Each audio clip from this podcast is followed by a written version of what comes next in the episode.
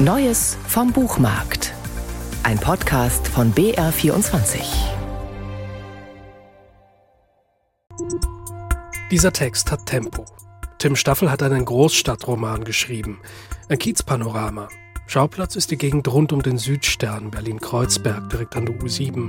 Und die Hauptfigur, die darf sich selbst vorstellen. Ich heiße Vanessa und bin ein Engel. So beginnt dieser Roman und setzt gleich im ersten Satz die erste Irritation. Ein Engel, Kontrapunkt zum Kiez, Zeichen dafür, dass es hier nicht so ganz hyperrealistisch zugehen wird, wie man es bei einem Kiezroman vielleicht erwarten würde.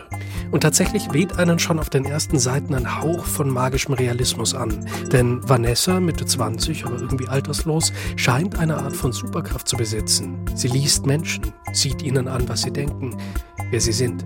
In der Bahn steht mir eine gegenüber, ganz jung noch. Ihr Blick streift erst den Boden, dann richtet sie ihn geradeaus. Er geht durch alles, durch alle hindurch. Ein Studium wäre gut, denkt sie. Aber welches? Ihre Freunde studieren Musik, Film, Schauspiel, Kulturwissenschaft. Das möchte sie auch. Aber nur vielleicht. Vielleicht auch lieber nicht. Sie erwägt. Das ist die Perspektive, die Vanessa aufmacht. Ein Blick, der ständig wechselt zwischen Innen und Außen, zwischen Welt und Wahrnehmung und sowas entwirft wie einen Stream of Consciousness dieses Viertels.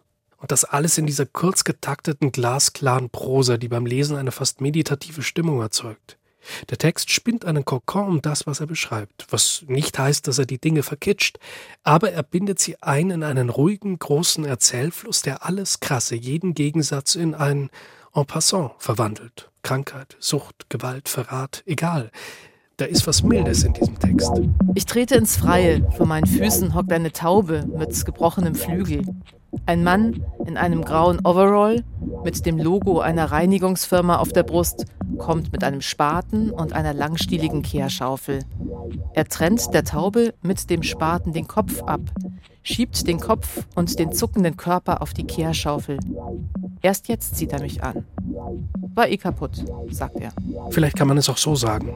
Man erlebt hier als Leser, was auch Vanessa, der Engel, ihren Klienten gewährt. Ein bisschen Leichtigkeit.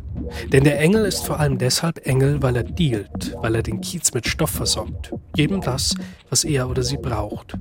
Anrüchig erscheint das hier nie und Vanessa eher so wie Mutter Teresa, die von Tür zu Tür eilt, um alle Wünsche zu erfüllen, bis sie sich verliebt.